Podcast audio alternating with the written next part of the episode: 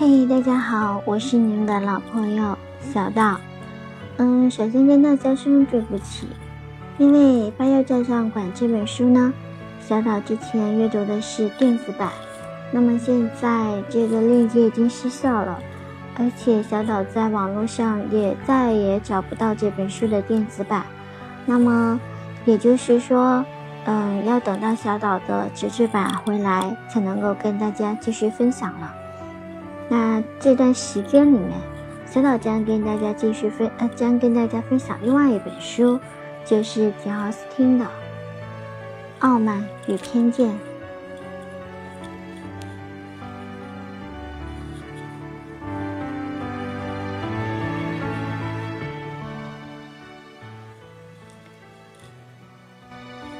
傲慢与偏见》第一章：凡是有钱的单身汉。都想娶位太太，这已经成了一条举世公认的真理。这样的单身汉每逢新搬到一个地方，四邻八舍虽然完全不了解他们的心情如何、见解如何，可是既然这样的一条真理早已在人们心中根深蒂固，因此人们总是把它看作自己某个女儿理所应得的一笔财产。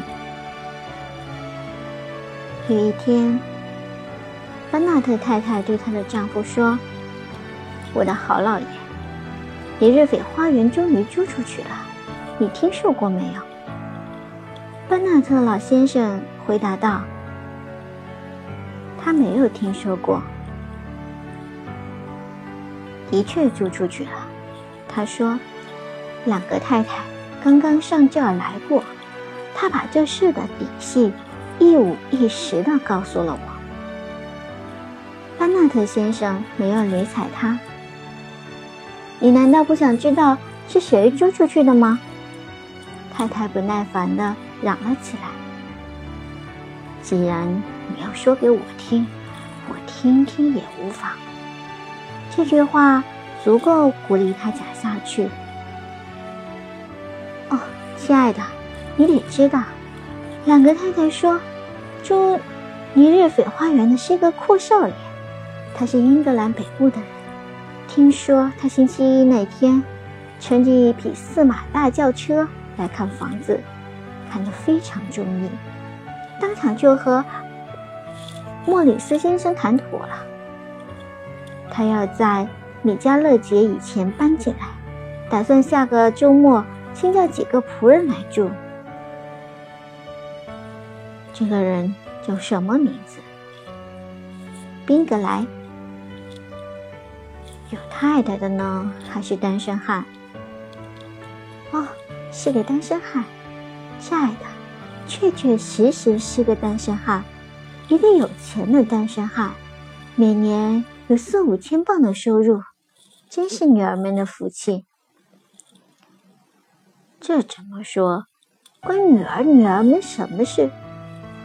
我的好老爷，太太回答道：“你怎么这样叫人讨厌？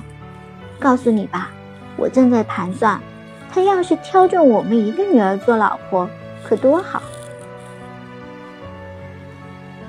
他走到这儿来，就是为了这个打算吗？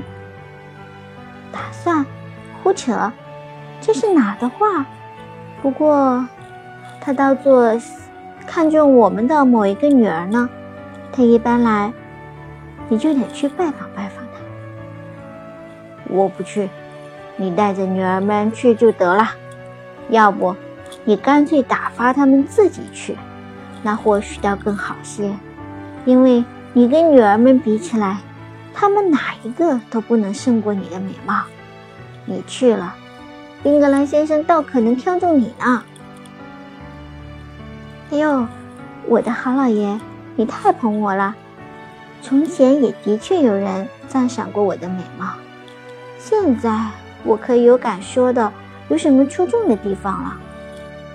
一个女人家有了五个成年的女儿，就不该对自己的美貌再转什么念想？这样看来，一个女人家对自己的美貌也转不了多少念头喽。不过。我的好老爷，宾格莱一搬到我们的邻居来，你的确应该去看看他。老实跟你说吧，这不是我分内的事。看女儿的份上，只请你想一想，他们无论哪一个，要是攀上这样一个人家，够多么好！威廉爵士夫妇已经决定去拜访他，他们也无非是这个意思。你知道，他们通常是不会拜会新搬来的邻居的。你的确应该去一次。要是你不去，叫我怎么去？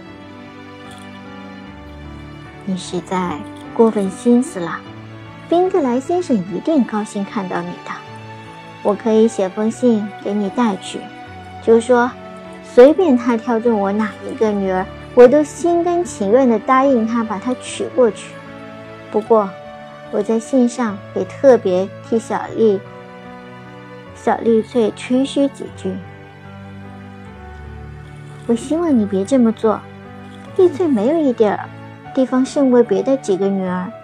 我敢说，论漂亮，她抵不上英吉一半；论性子，好抵不上莉迪亚一半。你可老是偏爱他。他们没一，他们没有哪一个值得夸奖的。他回答道：“他们跟人家的姑娘一样，又傻又无知。但是丽翠要比他们几个姐妹伶俐些。”我的好老爷，你怎么舍得这样糟蹋自己的亲生亲生女儿？你是在故意叫叫我气恼，好让你自己得意吧？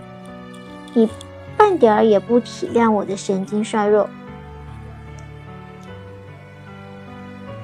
你真错怪我了，我的好太太。我非常尊重你的神经，他们是我的老朋友。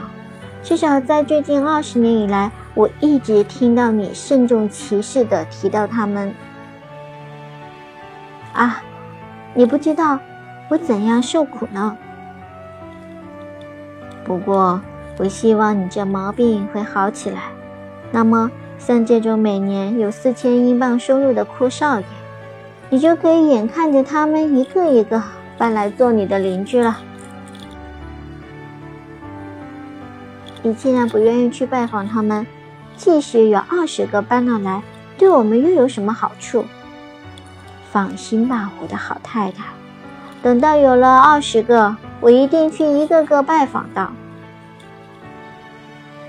班纳特先生真是个古怪人，他一方面喜欢插科打诨。爱挖苦人，同时又不苟言笑，变幻莫测，真使他那太太借二三十年之经验还摸不透他的性格。太太的脑子真是很容易加以分析的。